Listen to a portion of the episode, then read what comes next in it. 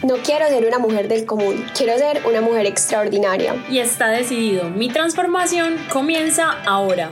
La, luna me la bajo sola podcast. Me levanto y toco mi abdomen, no está tan plano como quisiera. Me baño y al sentir el agua en mi estómago lo miro, no está como debería. Me miro en el espejo y doy media vuelta y lo primero que veo es mi estómago, no está plano. Me visto y al cerrarme el pantalón no puedo respirar bien, y así paso algunos días persiguiendo un prototipo que quizá nunca voy a encontrar. Hubo un momento en el que estuve muy delgada y aún así no fue suficiente, no me sentía satisfecha. Me pregunto entonces cuándo va a parar esta guerra absurda con mi cuerpo, y al hablarlo con mis amigas y compañeras me doy cuenta que no soy solo yo, que como yo hay miles y millones de historias, en este capítulo quiero compartirte algunas de ellas y recordarte que no estás sola, que no es solo tu historia, es nuestra historia. Bienvenidos a un capítulo más de La Luna Me la Bajo Sola podcast. El día de hoy estaremos con Laura Calle, Mariana Acevedo, Paula Correa y quien les habla, Susana Herbeláez. Nosotras decidimos abrir nuestro corazón, elevar nuestra voz y compartir nuestra historia. Así que, sin más preámbulos, comencemos. Eh, mi nombre es Mariana, tengo 23 años. Hola, mi nombre es Paula Correa y tengo 27 años. Hola, mi nombre es Laura, tengo 23 años. Realmente desde que he sido una niña, mi cuerpo siempre ha sido un tema.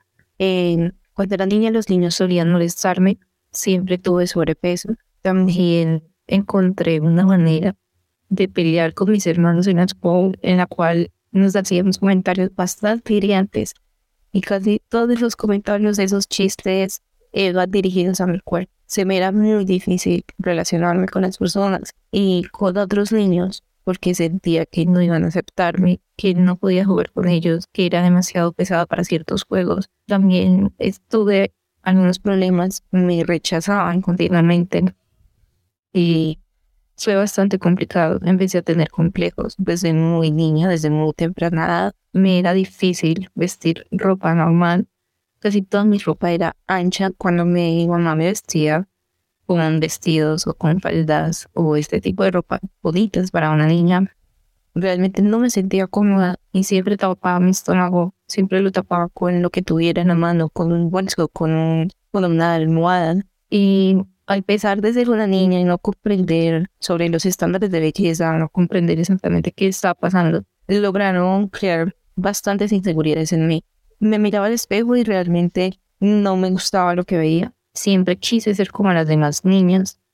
Mis padres solían aconsejarme que no prestara atención a esos comentarios negativos, pero el impacto era bastante fuerte, pues era muy temprana. Empecé a sufrir de este tipo de molestias desde mis seis años aproximadamente. También lo pasé durante mi adolescencia, fue mucho más complicado en la adolescencia, tuve varios problemas alimenticios, em, tuve muy mala relación con la comida, siempre busqué ser delgada cuando mi contextura siempre ha sido gruesa y al mismo tiempo buscaba aceptación. La relación con mi cuerpo fue muy sana, fue muy tranquila, fue una relación inocente, no habían barreras, no había sociedad, no habían estereotipos. Creo que fue una, la mejor relación que he tenido en esos momentos con mi cuerpo. Bueno, todo empezó cuando tenía aproximadamente 7, 8 años, que es la edad en la que empiezas a estar consciente de tu cuerpo, más que todo siendo una niña, porque a pesar de que somos niños, eh, la sociedad empieza a, inculcarnos un poco lo que es el tema de la apariencia física, bueno, un poco no mucho, el tema de la apariencia física y lo importante que es para resaltar en la sociedad, así seas un niño, y lo importante que es para encajar en un grupo de amigos, en el colegio, eh, en, lo que sea. Cuando yo era más pequeña, cuando era una niña, eh, era una niña pasadita de peso, una niña gordita. Eh, yo lo sabía porque me hicieron caer en cuenta de esto en mi casa eh, la persona que, que, vivía conmigo, por no decir mi mamá, em, me empezó a inculcar eso desde que yo era pequeña, de que tenía que cuidar mi cuerpo, de que tenía que, em, de que, tenía que comer menos, de que tenía que cuidar el azúcar, los alimentos. Em, y pues uno siendo de niño, la persona a la que uno le cree es a los padres o a las personas que uno admira.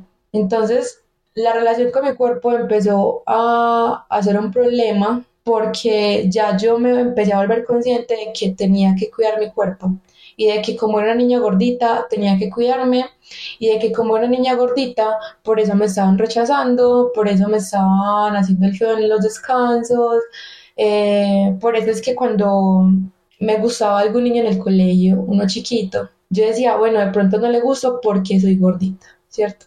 Entonces, así empiezan las cosas. La relación con el cuerpo no empieza con algo muy grande, o sea, la mala relación con el cuerpo no empieza con algo grande, sino con, con detalles mínimos.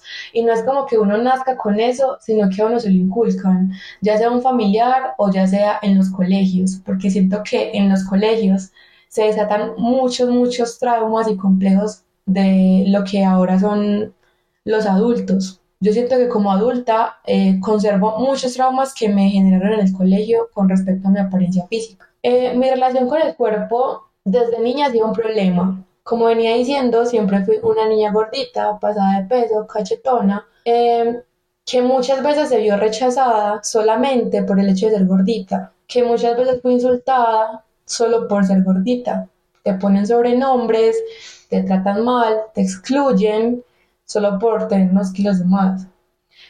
Solamente estas cosas desencadenan lo que llaman problemas alimenticios, complejos, problemas mentales, traumas, que tal vez las personas no son tan conscientes de lo que están generando, pero que en una niña de 7, 8 años, la verdad que sí es muy fuerte. Yo crecí con muchos complejos, toda mi adolescencia también. Estuve em, gobernada por estos complejos, ya que en crecimiento, en la etapa del crecimiento, uno comete el error de compararse con las amigas, con las compañeras del colegio. Eh, uno empieza a ver que las niñas tienen el abdomen más plano, que el uniforme de educación física les queda más lindo, que el uniforme de gala les queda mejor que el uniforme de gala lo tienen muy más arriba de la rodilla y que las piernas se les ven hermosas porque son delgadas, pues no es lo que uno cree, ¿cierto? Es lo que te hacen creer. Y aparte, teniendo esos comentarios, tanto en el colegio como en la casa, uno se empieza a, a cuestionar y uno empieza a pensar como, bueno, de alguna forma tengo que ser flaca porque es lo que la sociedad me está inculcando, es lo que me están obligando a hacer para ser aceptada. Gracias a esto, a la edad de 17, 18 años, desarrollé un problema alimenticio, em, el cual me hacía vomitar todo lo que comía y al principio pensé que podía controlarlo porque en, el internet había, mucha información al respecto que te decía cada cuánto podías vomitar, que te decía cada cuánto podías comer, que te decía qué puedes comer y qué no. Te decían que podías vomitar más fácil, que era más difícil de vomitar y todo eso estaba en la red. Eh, yo agradezco porque, en parte porque ya este tipo de información la tumbaron, o sea, muchas, muchas, muchos blogs y todos esos tipos de redes sociales que te informaban sobre eh, la bulimia fue eliminado porque hacía demasiado daño. Yo luché con este problema aproximadamente tres años. Eh, siento que empeoró en la época de la pandemia y hubo una época en la que ya yo no lo controlaba. Era de que vomitaba absolutamente todo lo que comía. Y mi salud mental empeoró.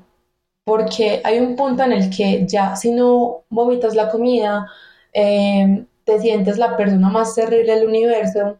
Y cuando vomitas, descansas. Entonces se va volviendo un vicio eh, que no se puede controlar. Y es muy difícil salir de allí. En serio que es como un hueco sea, es un hueco del cual me tocó salir sola porque no tuve como un acompañamiento, ni, ni tuve la, la confianza de contárselo a mis padres, porque sentía que era demasiado y sentía que no iba a ser, que no iba a ser tomada en serio em, y que iba a ser juzgada de, algún, de alguna forma. Eh, además porque tuve una muy mala relación con mi madre, entonces siento que que también en parte mis problemas alimenticios se, se desencadenaron por eso. Empecé a, sufrir de ansiedad, de depresión y cada vez odiaba más mi cuerpo. una época en la que simplemente me, cuando me iba a vestir, no era capaz de verme al espejo, sino que solamente me colocaba la ropa y me iba. No era capaz de ver mi cuerpo desnudo porque me daba muchísimo asco. Eh, hace poco, aproximadamente un año y medio, tomé la decisión de empezar a cambiar como todos estos pensamientos porque yo decía, me estoy matando y empecé a trabajar en mí misma. Empecé a cambiar mis hábitos alimenticios, eh, empecé a pagar una nutricionista, eh, me metí al gimnasio.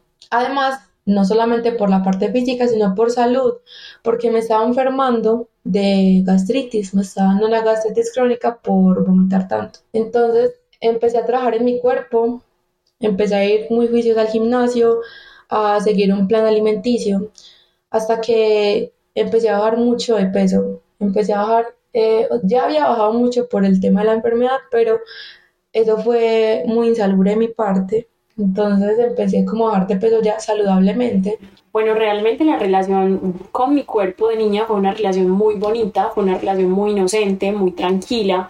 Mi mamá me contaba que yo era súper extrovertida, me metía a todos los bailes, quería estar en todas partes, era muy segura de mí misma y que además me encantaba mostrar mis piernas con los vestidos. Entonces realmente mi niñez fue muy bonita en el sentido de que no tuve ningún paradigma y fue una relación como muy sana y sin ninguna expectativa.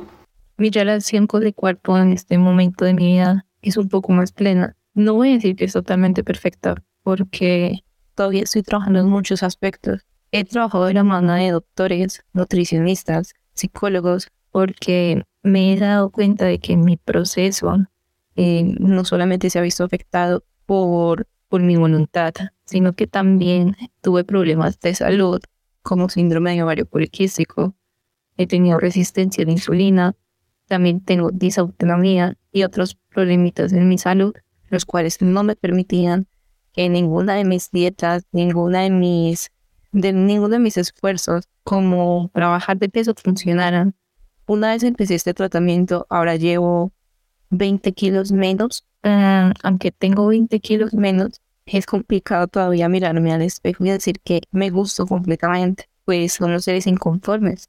Y realmente la dismorfia es un tema bastante complicado de tratar. Eh, siento que ah, tengo ahora más seguridad, no completamente tengo ahora más seguridad, estoy intentando cambiar la visión que tengo de esa niña, de esa adolescente y empezarme a ver como la adulta que soy ahora. creo que ahora me gusta más vestirme, suelo ponerme cosas que antes no me atrevía. Eh, ha sido todo proceso, pero he aprendido bastante y al mismo tiempo me he rodeado de personas maravillosas que han impulsado todo mm. eso. Con el tiempo uno empieza a darse cuenta que el físico no lo es todo, pero es difícil en una sociedad que te impone de una manera directa o indirecta el tema de un prototipo ideal, en creer que tienes que encajar. En, en ese momento estoy en un proceso en el que me di cuenta que no solamente podía estar yo en el proceso, sino que tenía que tener ayuda. Y ese proceso lo llevo a cabo con terapia, ha sido un proceso difícil porque verte al espejo en, en días que no te sientes bien con tu cuerpo es muy difícil, pero siento que ha sido el proceso más difícil, pero el más enriquecedor, porque empiezas a verte y amarte como eres. Una de las tantas cosas que he hecho, pero las más fuertes, es que me volví adicta a los laxantes. comía mucho y para no sentirme mal me tomaba dos o tres pastillas de laxantes para el otro día eliminar todo lo de mi cuerpo y también me castigaba con la comida, dejaba de comer mediodía o solamente tomaba líquido por poder tener ese cuerpo supuestamente saludable. Después de, tantas dietas, después de tantos intentos, después de tantas idas a una estética, me di cuenta que si yo no estaba bien, y suena súper cliché, pero si yo no estaba bien conmigo misma, ni la comida, ni la mejor estética, ni la mejor dieta me iba a ayudar. aprendí a conocer mi cuerpo, aprendí que hay alimentos que me funcionan, otros que no, no me limito con nada, simplemente le doy a mi cuerpo lo que le hace bien y le hace bien caminar, le hace bien ejercitarse y lo más importante es rodearse de personas que te aporten a que tú puedas tener ese, ese valor que necesitas. Y siento que lo que he construido desde hace cinco años hasta, hasta ahora es bastante y me siento orgullosa de eso. la relación con mi cuerpo ahora es distinta, es mucho mejor. He bajado aproximadamente casi 20 kilos. Eh, se nota mucho, todo el mundo me dice que se me nota mucho. Em, y a pesar de que he tenido también malos comentarios porque las personas nunca son contentas cuando se trata como de lo ajeno. Si uno está muy gordito, te dicen estás muy gorda. Si estás muy delgada, te dicen estás muy delgada, pareces acabada. Eh, al yo bajar tanto de peso, también recibí comentarios. Empecé a recibir comentarios de que era que estaba consumiendo drogas, eh, de que era que yo no estaba comiendo, de que de pronto el trabajo me tenía acabada y comentarios de em, se te acabaron los senos o eh, estás pálida o te ves desganada, comentarios malos que cuando uno piensa que está flaco, está lindo, y ya puede estar teniendo contento a las personas, en realidad no. Entonces es muy difícil porque es uno luchando internamente con las personas y con el cuerpo de uno. Entonces se te llena la cabeza de que, bueno, ya soy más delgada, pero me siguen diciendo cosas. Estoy más delgada, pero, pero sigo estando infeliz con lo que estoy viendo. Entonces, ¿qué es lo que tengo que lograr para que me den buenos comentarios? Menos mal eh, he trabajado muy duro en mi mente y me hice dar a entender que mi cuerpo es lindo, que no tengo que preocuparme por qué me van a decir, por qué opinan de, mi cuerpo. Eh, mi relación con el cuerpo ahora es muy diferente a lo que era hace eh, cinco o seis años porque ahora mismo me siento con total confianza en mí misma. A veces tenemos días, a veces tengo días en los que eh, me siento como más gordita, me siento como fea, pero siento que son días que tenemos todos. Eh, no siempre nos vamos a levantar eh, viéndonos bonitos, porque siento que eso va mucho como en los cambios de humor, en el día que tenemos o en las mismas hormonas. Pero pues siento que mientras uno sepa lo que tiene, que está lindo, que lo que no le gusta lo puede trabajar, perfecto. Eh, también a veces uno piensa, bueno, me gustaría cambiar tal y tal cosa de mi cuerpo. En mi caso, a mí me gustaría como tener de pronto el abdomen más plano o tener más glúteo o de pronto fortalecer mis piernas, pero pues todas esas cosas que, que deseo con mi cuerpo son trabajables. Puedo meterme en un gimnasio, puedo mejorar mi, alimentación y trabajar en esto que quiero cambiar, porque todo eso es, es posible con disciplina eh, y no necesariamente con, con una cirugía, que no son malas, pero siento que podemos trabajar mente y cuerpo en el gimnasio y teniendo una disciplina con la alimentación. Mi relación con mi cuerpo ahora digamos que es un poco más compleja porque desde la adolescencia yo empecé a negarme rotundamente a usar vestidos. Mi mamá me decía ponte este vestido y yo era súper rebelde y me lo ponía con Converse y con jean por debajo porque yo no iba a mostrar mis piernas. Yo empecé a ver esos prototipos de belleza en las redes sociales, en la televisión, en mis amigas del colegio y obviamente yo no me sentía así, entonces empecé a esconder ciertas partes de mi cuerpo.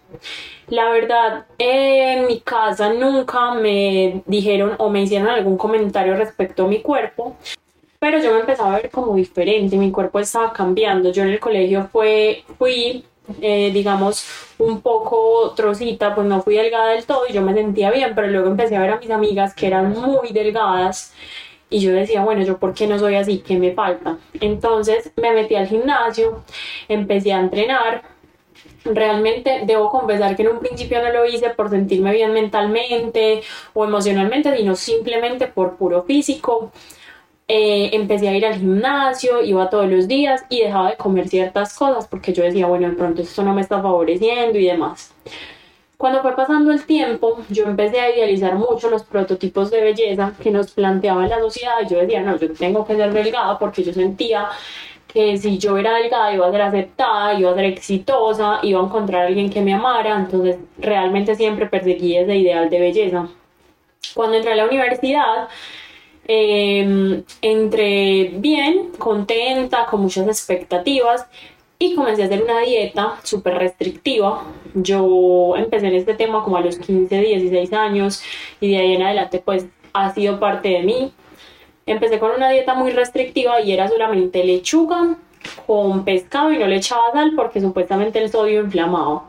Y comía eso todos los días de las tres comidas. Entonces para mí fue súper fuerte porque yo veía a mis amigas comiendo empanadas, palitos de queso, helados y yo comiéndome mi coca es decir, como el recipiente donde va la comida con eh, lechuga y pescado. Entonces eso fue así una semana. Claramente no es sostenible, entonces a la semana siguiente ya estaba comiendo lo mismo que mis amigas y mucho más porque fue un efecto rebote de la ansiedad que eso me daba. Después del tiempo fui creciendo y fue empezando a ver como una alimentación más intuitiva y más consciente, pero cuando llegó la pandemia eh, empecé con una nutricionista y ella lo que hacía era ponerme a contar los alimentos. Entonces yo no sabía que eso me iba a generar era una obsesión. ¿Por qué? Porque tú tienes que pesar en la balanza los alimentos, pero yo me obsesioné a tal punto que pesaba hasta la sal, la mantequilla, el aceite, es decir, yo pesaba hasta los vegetales que necesariamente no deben ir pesados y comencé a hacer esta dieta. Mi vida giraba en torno a la alimentación y al ejercicio. En la pandemia eh, muchas personas engordaron por estar en sus casas y yo por el contrario me obsesioné con la idea de rebajar. Rebajé 10 kilos al punto de que cuando mi familia me volvió a ver después de que pues se acabó, eh, digamos, la cuarentena, decían a mi mamá que yo estaba enferma, que parecía anoréxica, porque obviamente se me secaron los cachetes, me veía más ojerosa, se me veían los huesos del cuerpo, o sea, se me perdían las nalgas, las piernas, eso fue impresionante. A raíz de eso, yo me empezaba a ver al espejo y la verdad es que yo no me sentía satisfecha aún así, estando muy delgada, no me veía bien. Yo decía, me falta, me falta.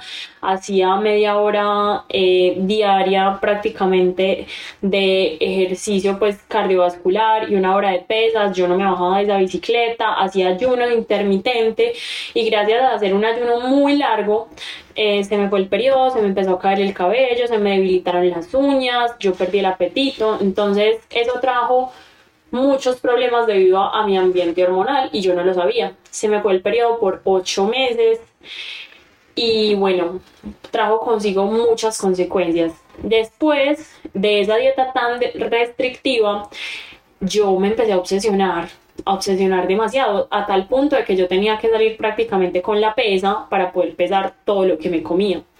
Después de eso, eh, hay una anécdota que recuerdo mucho y es que un día mi mamá y mi hermana pidieron hamburguesas y yo con solo el olor, o sea, me sentía tan mal que me fui a mi pieza a llorar porque yo no podía comer eso, o sea, ¿qué tal? ¿Cómo iba a comer eso? ¿Iba a sentir culpa? No, no podía comer eso.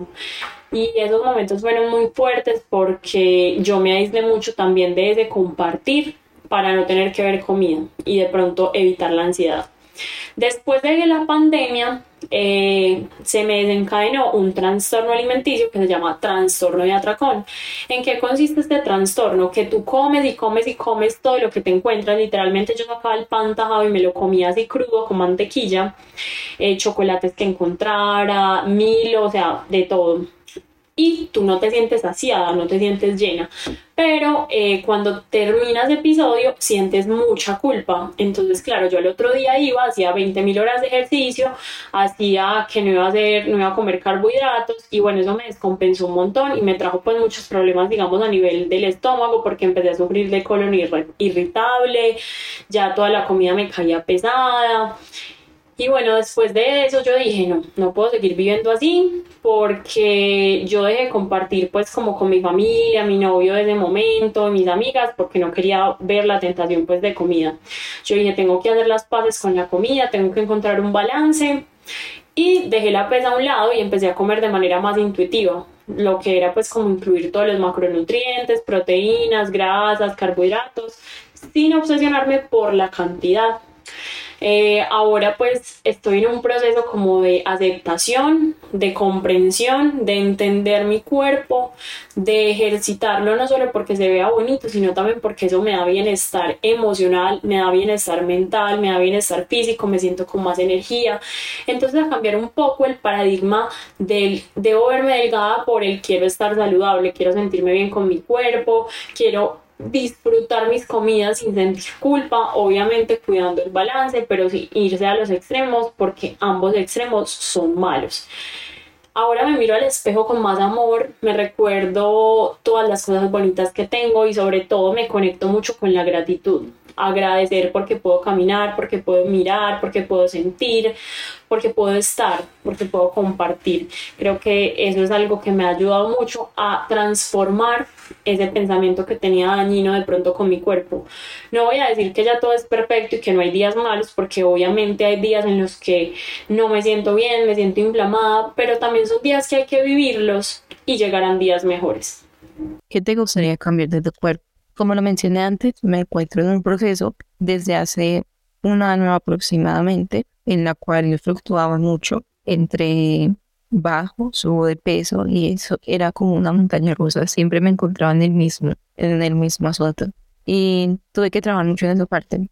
Así que no quiero decir que no hay nada que no me guste de mi cuerpo porque estaría mintiendo. Lo que yo cambiaría en mi cuerpo sería el volumen de mi espalda, de mi, de mi tren superior, de mi parte superior, porque es la que suelo, en la que suelo, en la que suelo tener mucha más grasa acumulada. Eh, creo que en, mi rostro, por temas eh, hormonales, como lo había comentado antes, he tenido varias, varios problemas con el acné, con espinillas, así que aunque no está tan mal, es un tema bastante complejo para mí también me suele acompañar un poco de vez en cuando, más cuando llega la hora de maquillarse. En esos momentos de mi vida eh, no cambiaría nada, pero tuve un momento que quería transformarlo completamente todo. Quiero cambiar la forma en la que a veces lo veo, en la que a veces lo trato y en la que a veces creo que se ve.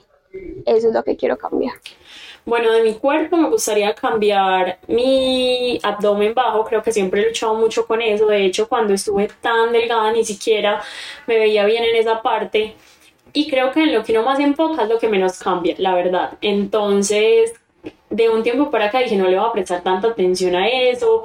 A veces hay personas indiscretas que te pueden hacer comentarios, pero simplemente es tener la valentía de decir no me interesa tu opinión, yo me siento bien así y bueno, aceptarse uno como es y las cosas irán cambiando paulatinamente. ¿Qué consejos le darías a las mujeres que luchan a diario con sus inseguridades? Les diría que nunca se rindan, que traten de buscar soluciones, intenten buscar donde no han buscado. Puede ser un tema psicológico, puede ser un tema hormonal, un tema de salud, en la tiroides. Busquen buenos médicos, que puedan guiarlos en su proceso. Un profesional es la mejor ayuda para este tipo de cosas, porque el estrés, aunque no lo creamos, el estrés, la depresión, la ansiedad, todo esto también puede influir en tu peso y un sinfín de cosas.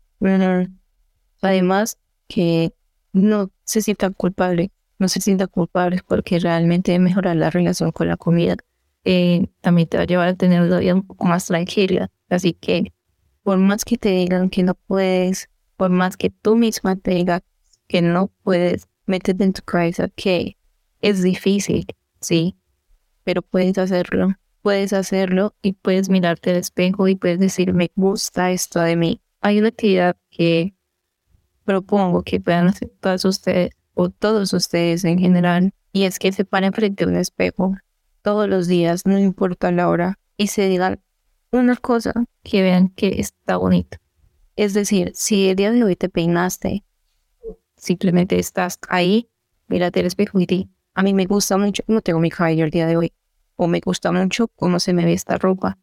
Empezar con pequeñas cosas, pequeños detalles, darte esos pequeños detallitos y esos pequeños cumplidos también hacen mucho la diferencia. No te dejes llenar tampoco la cabeza de cucarachas, ni dejes que, las, que la opinión ajena influya sobre tus decisiones, o el cómo te vistes, o el cómo te ves, o todo este tipo de cosas realmente al final no van a importar. Esas personas muy bien pueden irse y les puede encantar cómo te veas en ese momento, pero después siempre van a querer cambiar. El consejo que les puedo dar es que se miren al espejo y que agradezcan que el simple hecho de tener manos, de poder respirar, de poder caminar, eh, hace que tengamos el cuerpo perfecto. Después de eso que acabo de hablar, ¿qué consejos le podría dar a las mujeres que luchan a, diario con las inseguridades?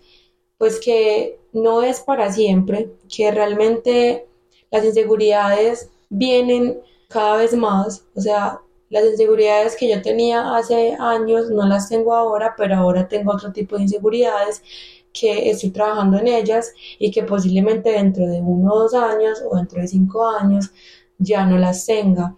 Entonces, ¿qué consejo les doy? No es para siempre, eh, hay que trabajar en lo que nos, nos provoca inseguridad, hablarnos a nosotras mismas, decirnos, ve, no nos gusta esto, vamos a trabajar en esto, o comunicárselo a algún amigo, alguna amiga de confianza, decirles como, ve, me pasa esto con mi cuerpo.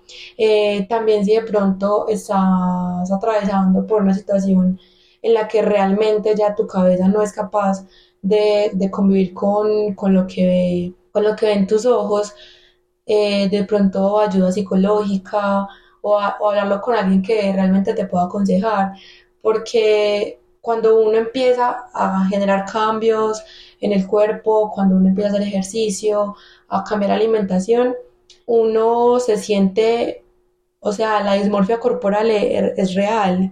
Puedes verte eh, igual que antes, con los kilos de más, y en realidad estar bajo de peso o viceversa.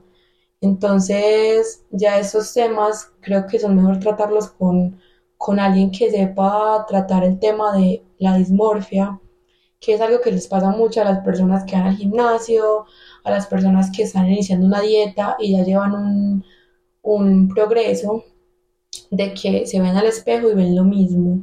¿Qué otro consejo les daría? Eh, preocuparse por ustedes mismas y no por lo que les dicen los demás. Es decir, muchas personas cambian por por lo que, por, por el otro, o dicen voy a cambiar por para gustarle a tal persona, voy a cambiar para poder encajar en tal parte.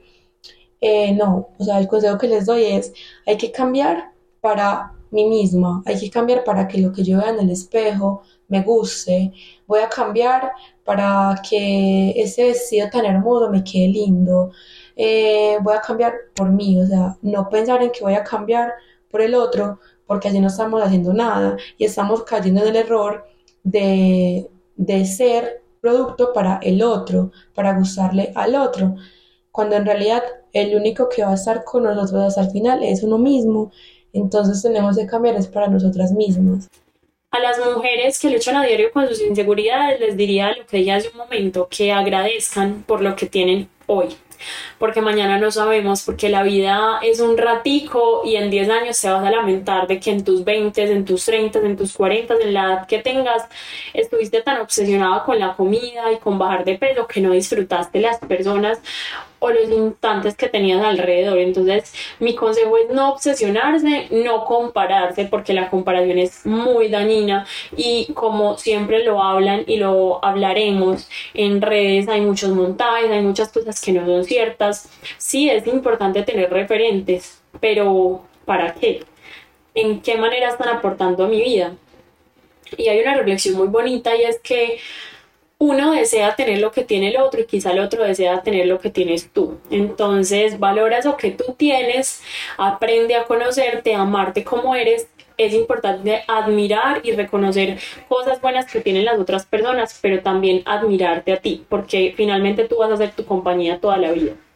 ¿Quién ha influido positivamente respecto a mi imagen corporal? Positivamente ha influido mi expareja, quien siempre me llenó de el montón de cumplidos todos los días, en, oh, si estuviera despeinada, estuviera, como diríamos, vueltas nada, él siempre veía algo lindo en mí. Él, era hasta las cosas más mínimas, me decía, tu cara te ve radiante, me encantan tus ojos. Era esos pequeños detalles que los que me motivaron a empezar a mirarme al espejo e intentar ver aquello que él veía. También mis amigas, quienes me motivaban siempre cuando íbamos de compras, cómprate eso, se te vería maravilloso. Yo les decía que no, que me sentía incómoda porque estaba gorda y ellos decían, no estás gorda, estás hermosa, estás pasada de buena, literalmente esos son los comentarios de mis amigas. Y me impulsaban a que compraran esas cosas, esas prendas que al final terminaron dándome seguridad, me terminaron dando seguridad. Me sentía la mujer más hermosa del mundo, de esa manera, me lucía mi ropa, aún me cuesta un poco el tema de la ropa, todavía sigo buscando prendas XL porque, como les he contado, bajé 20 kilos y aún sigo buscando en las tallas grandes, aunque no debería hacerlo. Es difícil, difícil este tema, pero ese sería otro, otro podcast porque literalmente es muy extenso. Eh, quiero agradecerle pues a mi ex pareja, a Sebastián, y quiero agradecerle a mis amigas, Luisa, si me escuchas, muchísimas gracias por siempre darme motivos para sonreír y llenarme de esas pequeñas cumplidas que siempre han hecho diferencia. Eh, quien ha influido negativamente en mí.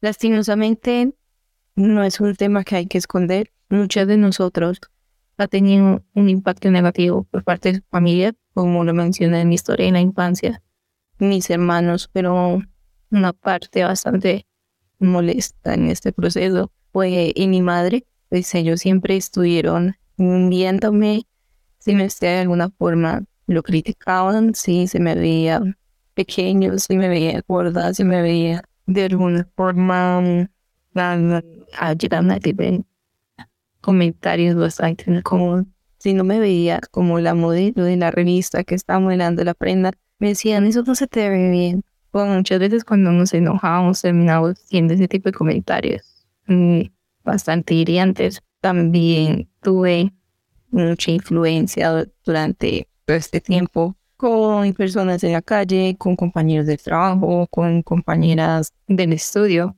Simplemente creían que podían opinar. Entonces era muy incómodo llegar, llegar al salón y que te dijeran, ve, encontré una dieta súper buena, deberías probarla, cuánto peso debes de perder, cuánto estás pesando. Ese tipo de preguntas también influyeron negativamente. Eh, son yo les llamo preguntas pasivo-agresivas, que creo que muchas hemos escuchado estas preguntas todos los días de nuestras vidas y las vamos a seguir escuchando. Otra recomendación, háganse las locas cuando les pregunten, si no les quieren responder, no respondan. Pero sí, negativamente, siempre te van a influenciar o tu familia o las personas ajenas a ti, en cualquier lugar. Así que por eso hay que trabajar bastante en la seguridad, en uno mismo y en cómo te sientes contigo misma para que ese tipo de cosas no te afecten o que te afecten de la menor medida posible. Una de las palabras que más escuchaba era que si yo me engordaba no me iban a querer. Si yo comía cierto tipo de comidas no iba a ser aceptada. Eh, siempre he sido como la más delgada de mi familia, de mis hermanas, entonces siempre he tenido como esa presión de que tengo que ser yo la que supuestamente hay un ejemplo de las comidas malas, de lo que tiene que ser bueno y tiene que ser malo. Entonces fue ese primer acercamiento como el más difícil. Los comentarios de la familia como, ay, estás rellenita o ay, estás muy acabada, también influyeron negativamente. Y positivamente en, ha influido mucho mis amigas, las amigas que tengo ahora, las personas que me aprendieron a conocer por lo que soy, no por lo que quizás muestro lo que soy físicamente, creo que han sido ese apoyo, aparte también la ayuda terapéutica. Eh, yo sé que muchas personas, pues las que están escuchando este, este audio, han sido influenciadas por, por alguien más y eso ha afectado directamente con la relación de su cuerpo, ya sea un compañero del trabajo, un del colegio, un familiar. En mi caso fue con un familiar muy cercano que siento que sí influyó muy negativamente en mí y en el pensamiento que tenía hacia mi cuerpo desde que era una niña. Eh, siento que aparte, o sea, en parte de que me, me, me influyó negativamente, siento que también tuvo un efecto positivo porque me obligó primero a cambiar el pensamiento que tenía a la fuerza, como ve, esa persona está totalmente equivocada y tampoco voy a dejar que me traten de esta manera porque lo que yo veo me gusta y si yo tengo, no sé, el pecho pequeño, eh, si tengo las caderas grandes eh, y a mí me gusta, pues soy yo, no tengo por qué sentirme afligida porque una tía o mi madre o mi papá me, me dicen que tengo el pecho pequeño o, o las piernas delgadas, en fin. Eh, siento que la familia sí afecta demasiado